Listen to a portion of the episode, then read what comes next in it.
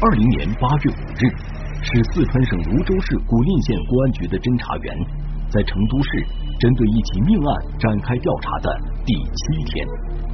此前经历了近半年曲折的侦查过程，获得线索，潜逃了十几年的命案逃犯陈进佐，很有可能隐藏在成都武侯区的一个农贸市场里。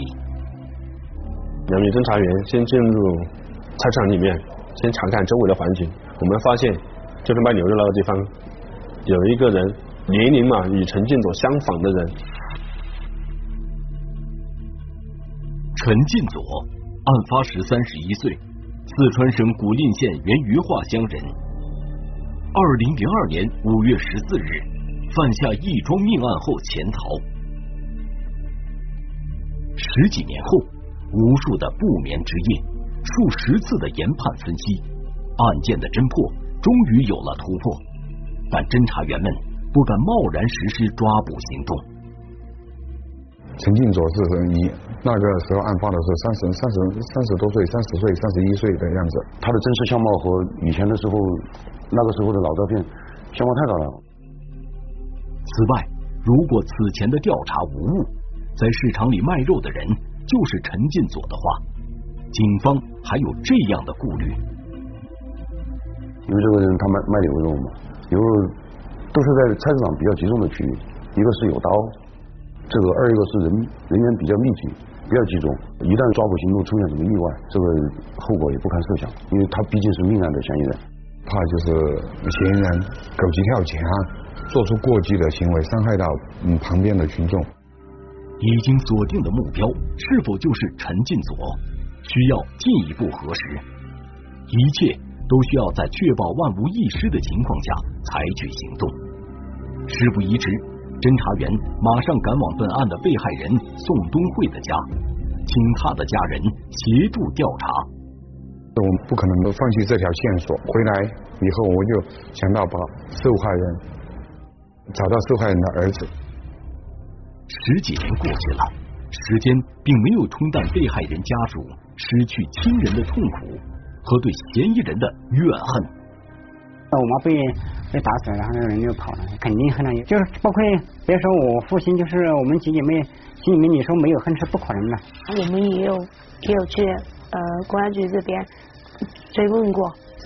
然后听到说呃他的消息，然后我们也马上通知派出所，派出所这边也是积极配合我们这边去去找人，也没有找到过。多年来，古蔺警方从来没有放松过对陈进佐的追踪，但一直没有获得有价值的线索。而这次警方带来的消息，令宋东慧的家人感觉到追凶有了指望。当时我就问他受害人儿子能不能还认识陈进佐吗？受害人儿子明确表示，他说能准确的认出陈进佐。就说难听点，就是你化成灰我也认识了，是不是？我们就叫受害人的，就是宋登辉的儿子，与我们一同前往成都农贸菜市场辨认那个人到底是不是陈俊佐。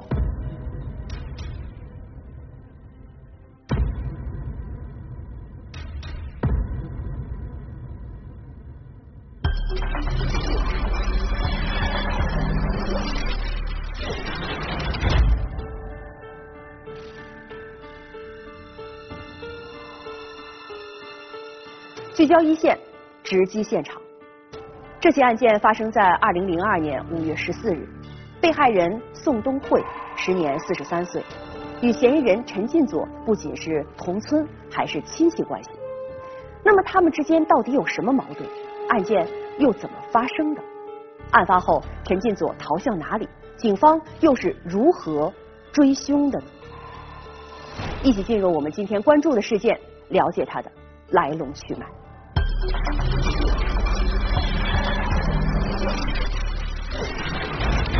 天催发生命案，悲剧在瞬间降临。当时那个坡的垂直高度有三米多，家庭陷入绝境，凶手亡命天涯，案卷已经发黄，警方锲而不舍，不懈追踪，将如何确定凶手踪迹？一线。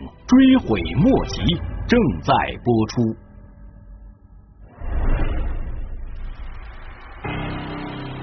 时间倒回到二零零二年五月十四日，这一天对被害人宋东慧的家人来说是他们的至暗时刻。那天晚上，宋东慧被送到卫生院后，经抢救无效死亡。当时，宋东慧只有十五岁的女儿陈宝莲正在成都打工，对于家里发生的变故毫不知情。奇怪的是，那天夜里，陈宝莲做了一个噩梦。当时是我哥也在成都，当天晚上我还做了梦，梦梦到我妈妈死了，然后我就一直哭，醒醒过来的时候已经天亮了，然后我枕头都被打湿了，可能没过半个小时，我哥哥就去到我那里，然后就说我妈死了这个消息。说那时候打仗嘛，就是说我妈被打死了，等于都死了之后才打才打电话给我，打电话说就是说就是说我妈已经走了啊。然后我们第一时间就赶回家，赶到家里的时候已经，我妈都已经搬到街上那个卫生院门口，这种事情根本没办法。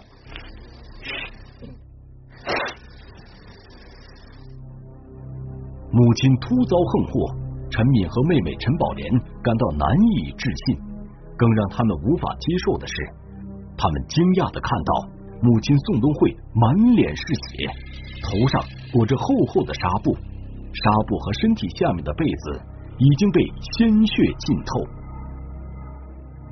反正这一块血那一块血呢，反正也不敢看那种。那时候什么都不懂，也就只知道撕心裂肺的哭。哎，只知道伤心，包括我爸爸，当时也是人被打伤了。我爸爸回来，反正一下子就是精神很失常了嘛，一点精神状态都没有。那时候我爷爷还在嘛，基本上好像在神志不清一样的，那时候很晕晕乎乎的那样子，没一个人能接生的了这样这种情况呢。母亲死亡，父亲也被打伤。曾经完整的家庭破碎了，陈家乱作一团。当时陈敏兄妹感到疑惑的是，母亲宋东慧才四十三岁，她为人和善，怎么会遭遇这样的横祸？从父亲和乡亲们的口中，他们才得知，导致这个结果的，竟是自家的远房亲戚陈进佐。这时，宋东慧的丈夫陈香露才想到报警。他是先送到医院之后抢救，人已经死了之后才报的警。当时心里面也比较着急，比较气愤，说呃老婆嗯宋宋登慧被同村的陈进佐打死了。当年接到报警后，警方迅速赶到案发现场，对案情展开调查。经查，案发现场是在宋东慧的家，是一座建在半山腰上的平房。有目击者说，事情发生在二零零二年的五月十四日早上八点多。当时正在劳作的村民们突然听到宋东慧家里传出争吵声。有人看到发生争吵的是村民陈进佐和宋东慧的丈夫陈香露。要这个吵架，这个吵吵么吃完呢？他两天又得跟吵噻，就像房子的接个网。现在好像接了瓦片来甩一甩打了嘛什么的，就是那么没听懂，要是么子就跳也跳不来。有那的，房子给捡漏了，没就下来。宋东慧的丈夫陈香露说，一开始双方只是争吵，没想到原本是亲戚关系的陈进佐从屋顶下来后，竟对他大打出手，继而他与陈进佐发生了撕扯。哎呀，喊我幺辈去了嘛，因为我们是亲的嘛，啊，就是哎，我说文忠，你有啥事嘛，你好好说噻，你给你骂啥子骂？哎，气就红山公园是又把瓦片瓦片就我解决了，就我甩下不来，但我就在对面一让。然后陈进卓就和陈香露发生抓扯，然后打斗，陈香露的妻子在家里看见了，就出来制止。宋登会看见，就是在。这里劝他用用这个手在在在后面抱着这个陈建佐，然后陈建佐用力捶了一下。当时，宋东会上前采用推抱的方式阻止陈进佐殴打陈香露。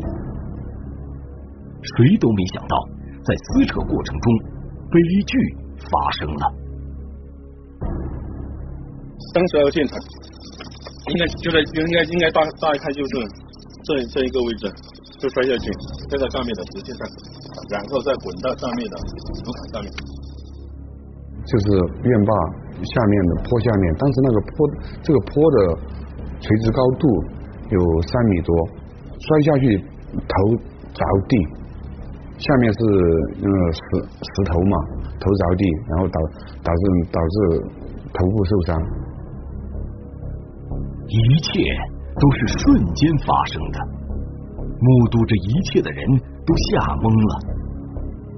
这次我望到个幺娘追下去，又没有出钱，又没有喊哈，我就追，我就直接在那追，我就说嘞，我说嘞，文忠文忠哎，你有事吗？没得无事好啊，幺娘都摔乱，我呢，这只是个钱，这只是个货噻，这个已经望到个石头啊，热到不行了，那个石头拼成弄热出了啊，那个口头的血泡子，望到脑壳上血流的不止，可真要喊人抬嘛。我就把抬下的大手机。那个年代就还没打实体人咯，那就实体人全部是小路。哦，抬下去晚上九点钟就死了。经法医鉴定，宋东会是生前因额部及头部受到钝性暴力作用，导致颅脑损伤死亡。慌乱之中，没人注意陈进佐是什么时候离开的。当办案民警赶到陈进佐家中时，陈进佐早已不知去向。听说宋东会的伤势过重，伤势过重死死了，然后他就马上就逃离现逃离了，逃离家又一直没有回家，又了无音讯了。当年案例发了之后，我们也通过大量的走访调查，那摸排嘛，但是都没有发现陈建佐相关的线索。当初的侦查员。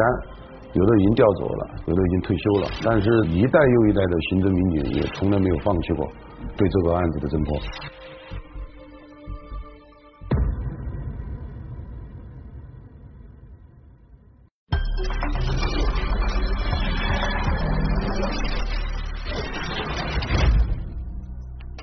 这么多年过去了，武令警方从未放弃过对本案嫌疑人陈进佐去向的调查。多次组织侦查员外出调查摸排，但这样一桩过程简单而又情节离奇的案件，因为嫌疑人没有活动轨迹，没有关系人，同时受限于不发达的通讯交通条件和侦查手段，侦破工作一直没有推进。二零二零年，古蔺县公安局命案积案攻坚行动小组将该案件列为重点攻坚目标，开展研判。但具体应该从何处突破呢？我们来听听本案涉及的相关各方声音，解开疑问，还原真相。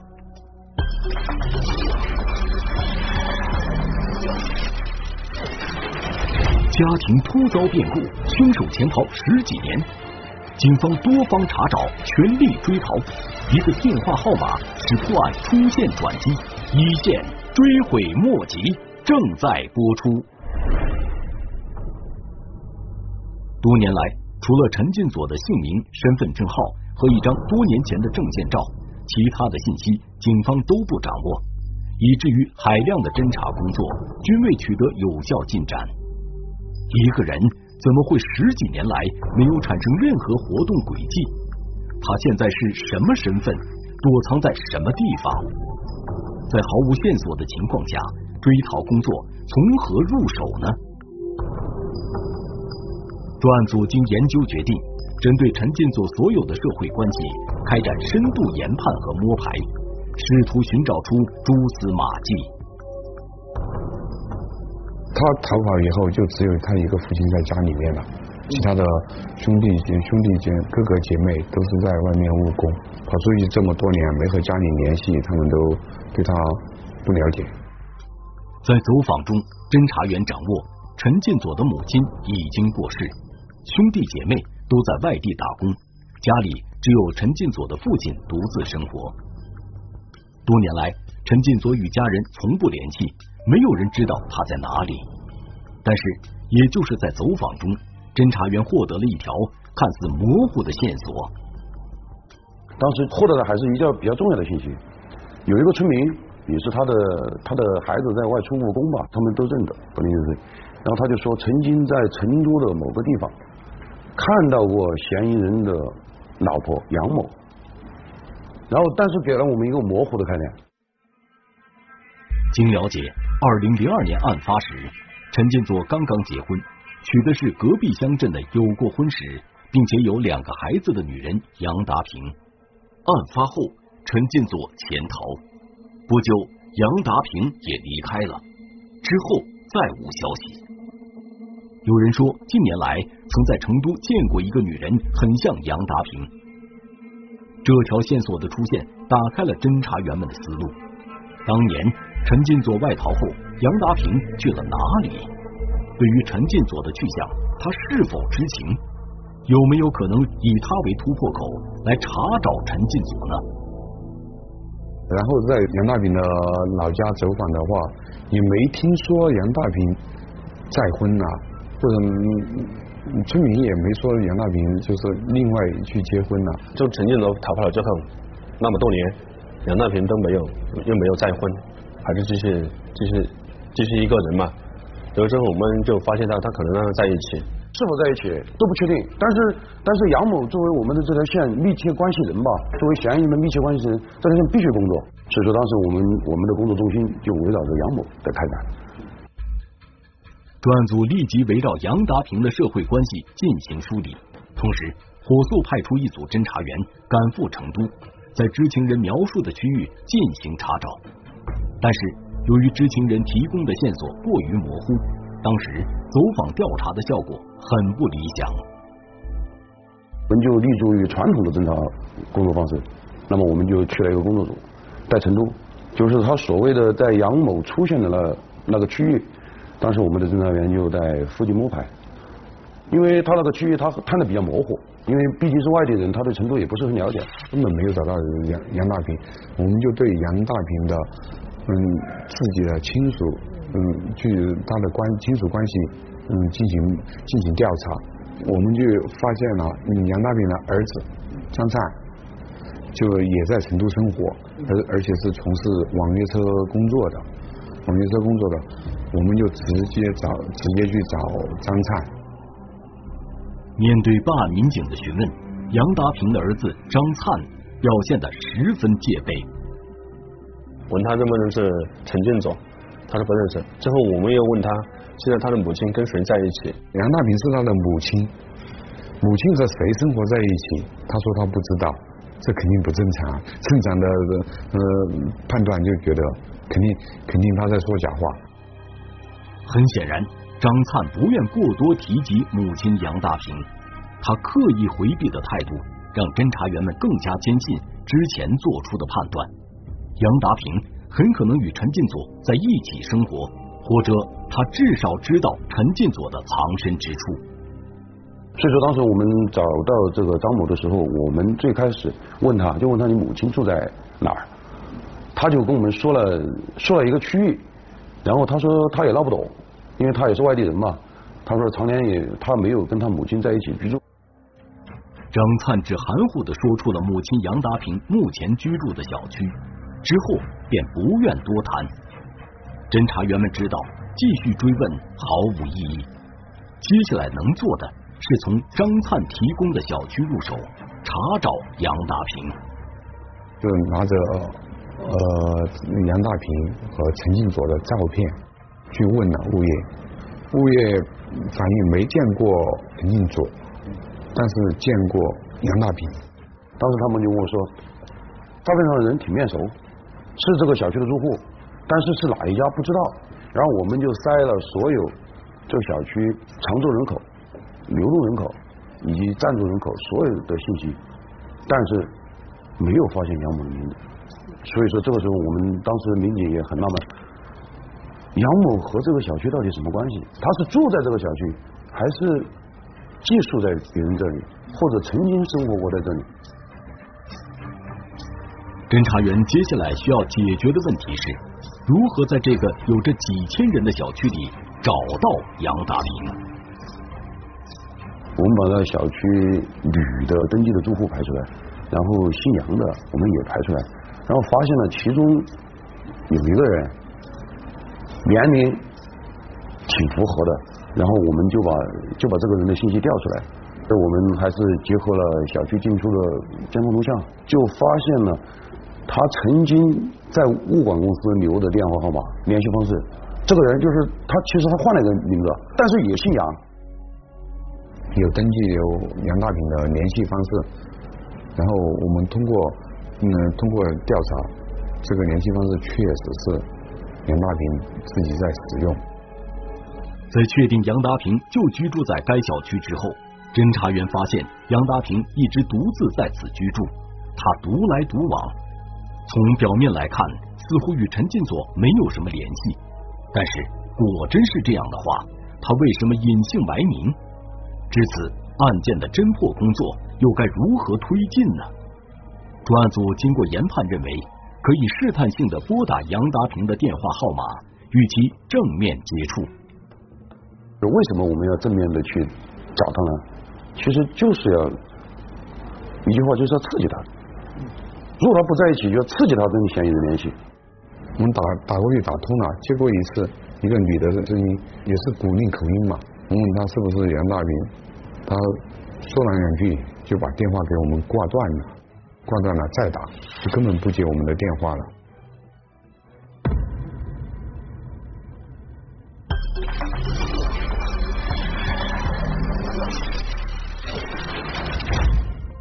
没等侦查员表明身份，说明打这通电话的意图，杨达平就挂断了电话。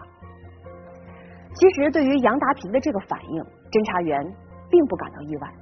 假设之前的判断无误，杨达平知道陈进佐的藏身地点，他对外界就会一直保持这种警惕的态度。但是还有一个不能忽略的信息是，在调查过程中，物业人员很肯定的说，他们从没在这个小区里见过陈进佐。同时，侦查员通过外围调查也能确定，杨达平一直是独自居住。那么，陈进佐到底在哪里？杨达平与他之间到底怎样保持联系？循着杨达平这条线，究竟能不能找到陈进佐呢？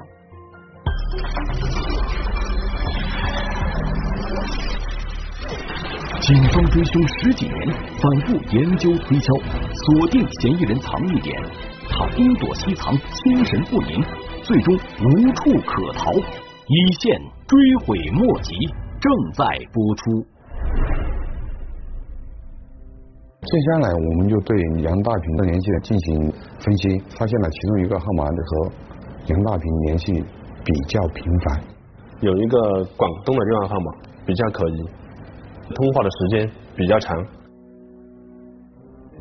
更加可疑的是，侦查员发现，就在他们与杨达平通过电话之后，杨达平就马上拨打了这个广东号码。我们又调了这个电话号码的机主信息来看，发现这个号码的机主就是陈进佐的哥哥，叫陈陈进远，不认账。我们觉得他哥哥和兄弟兄弟媳妇这这种通话频繁，肯定不正常。我们断定这号码是陈静卓在使用。随着调查的深入，案件的侦破工作终于有了推进。随后。侦查员针对这个广东号码展开调查。我们又再次加之这个这个号码的进度来看，他经常跟另外一个电话号码联系比较频繁。我们又查了一下，这这个电话号码是在成都卖牛肉的，卖牦牛肉，一个成都的一个牛肉卖牛肉的一个小公司，有频繁的联系。但是他跟牛肉公司联系的比较密切，当时我们判断嫌疑人一定是在以卖牛肉为生。我们就拨打了这个牛肉公司的电话，问他牛肉公司的具体地点在哪里，就告诉了我们在成都的两个经销点，一个是在武侯区，一个是在成都的青羊区。在接下来的几天时间里，侦查员根据该公司提供的两个经销点展开外围调查，经过反复实地踏勘。侦查员在成都武侯区的一个农贸市场里有了重大发现。两名侦查员先进入菜场里面，先查看周围的环境。我们发现这个那就是卖牛肉那个地方有一个年龄嘛与陈进佐相仿的人，但是我们也不敢确认。当年陈进佐逃跑时只有三十一岁，十几年过去了，他的相貌发生了很大变化，无法确定农贸市场中的那个男子就是陈进佐。此外，假设这个人是陈进佐，农贸市场人员密集，贸然实施抓捕风险很大。专案组对前期调查情况进行反复研究和推敲，制定了周密的抓捕方案。为确保抓捕工作的万无一失，一组侦查员马上与被害人宋东慧的儿子陈敏取得联系。我们就叫受害人的这个宋东慧的儿子叫陈敏，与我们一同前往成都。我们也怕这个陈进佐认出这个陈敏，因为我们就叫陈敏先戴上口罩进去，因为现在疫情期间戴口罩也不引起陈进佐的警觉嘛。二零二零年八月五日。一名侦查员和陈敏走进了农贸市场，其他侦查员则伪装成顾客在附近等候指令。只等陈敏确认之后，根据现场情况寻找最为稳妥的抓捕方式和时机。这个时候，受害人的儿子就悄悄的捏了我的手一下，我就断定这个人肯定是陈进总。然后我们也是装成这个买肉的这个顾客吧，贴东西，然后靠近他，然后动了手。张明队，公安局内，公安局内，张明队，张明队，几名车？看清楚没有？赵明队，啊？公安局，朱玲玲，张明队，二文多，啊？二文多，你先用口音了，口音找我这个，他说。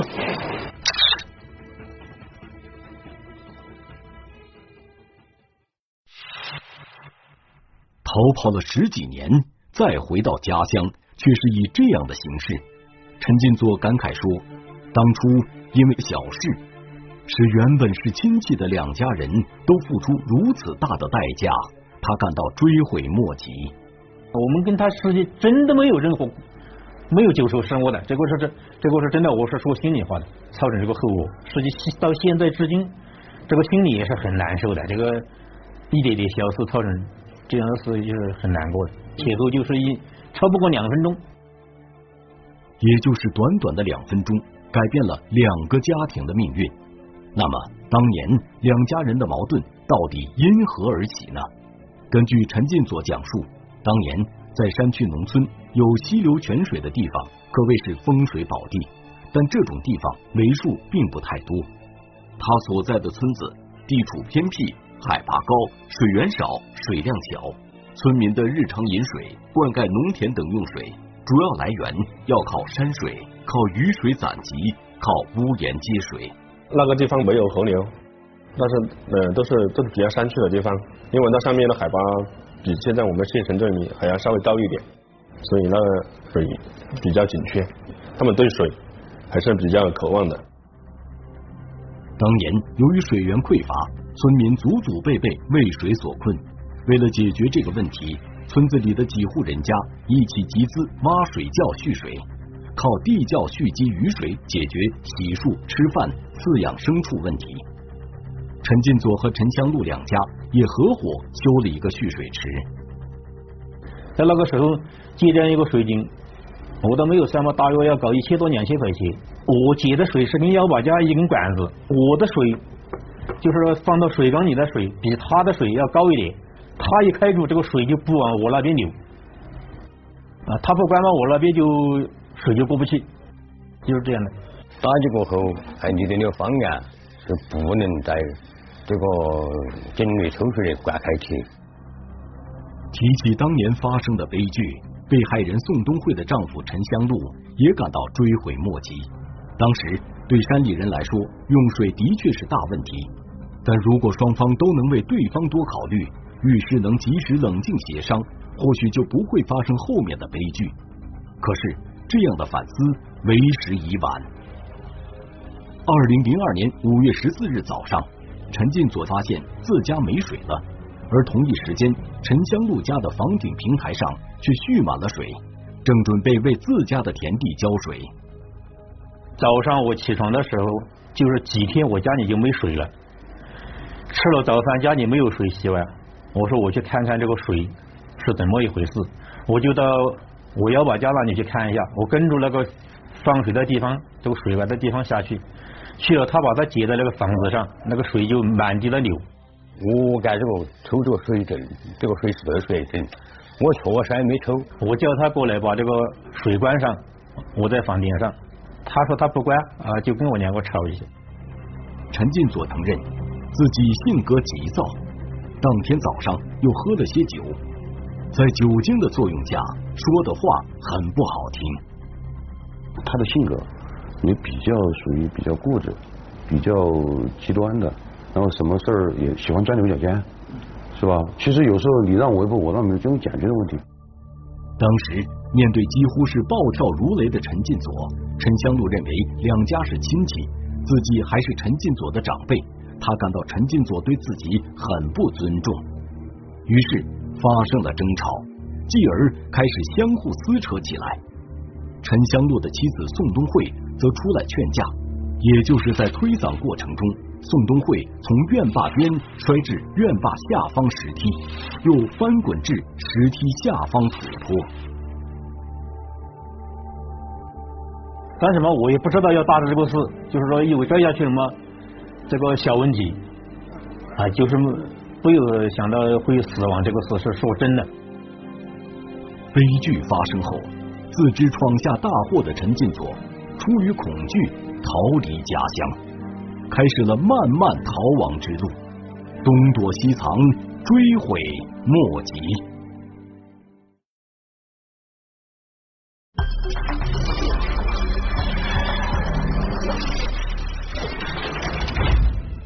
当年因为口诀，陈进佐与被害人宋东慧的丈夫发生了冲突，在推搡的过程中，导致宋东慧从三米多高的坡上摔下，最终抢救无效身亡。陈进佐的这一行为该如何定性、如何量刑？我们来听听中央民族大学法学院李良副教授的解读。那么，我们如何来判断被告人的这种行为，确定他主观上有没有故意很重要。呃，通过整个案情来看，当时他是被呃被害人抱住了腰。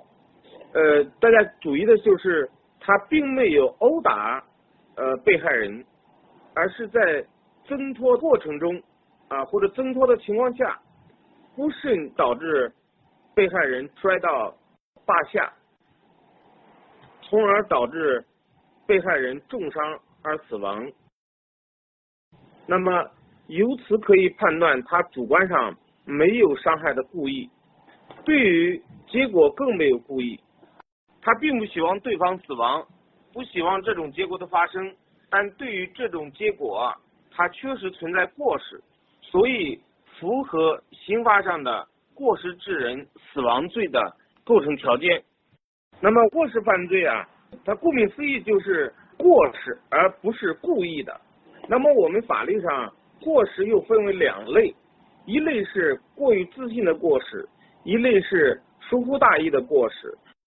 那么关于这个过失致人死亡的量刑啊，我们刑法这个二百三十三条规定是判处三年以上七年以下有期徒刑，情节较轻的呢，判处三年以下有期徒刑。另有规定的，依照规定。案发时，陈进佐三十一岁，血气方刚，冲动之下犯下命案。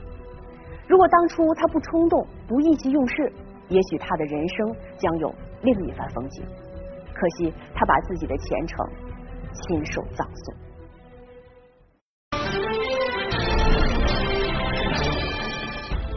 如果你想了解更多法治资讯，可以在微博中搜索“一线”，关注我们的官方账号。这里是一线，我是琪琪，下期节目再见。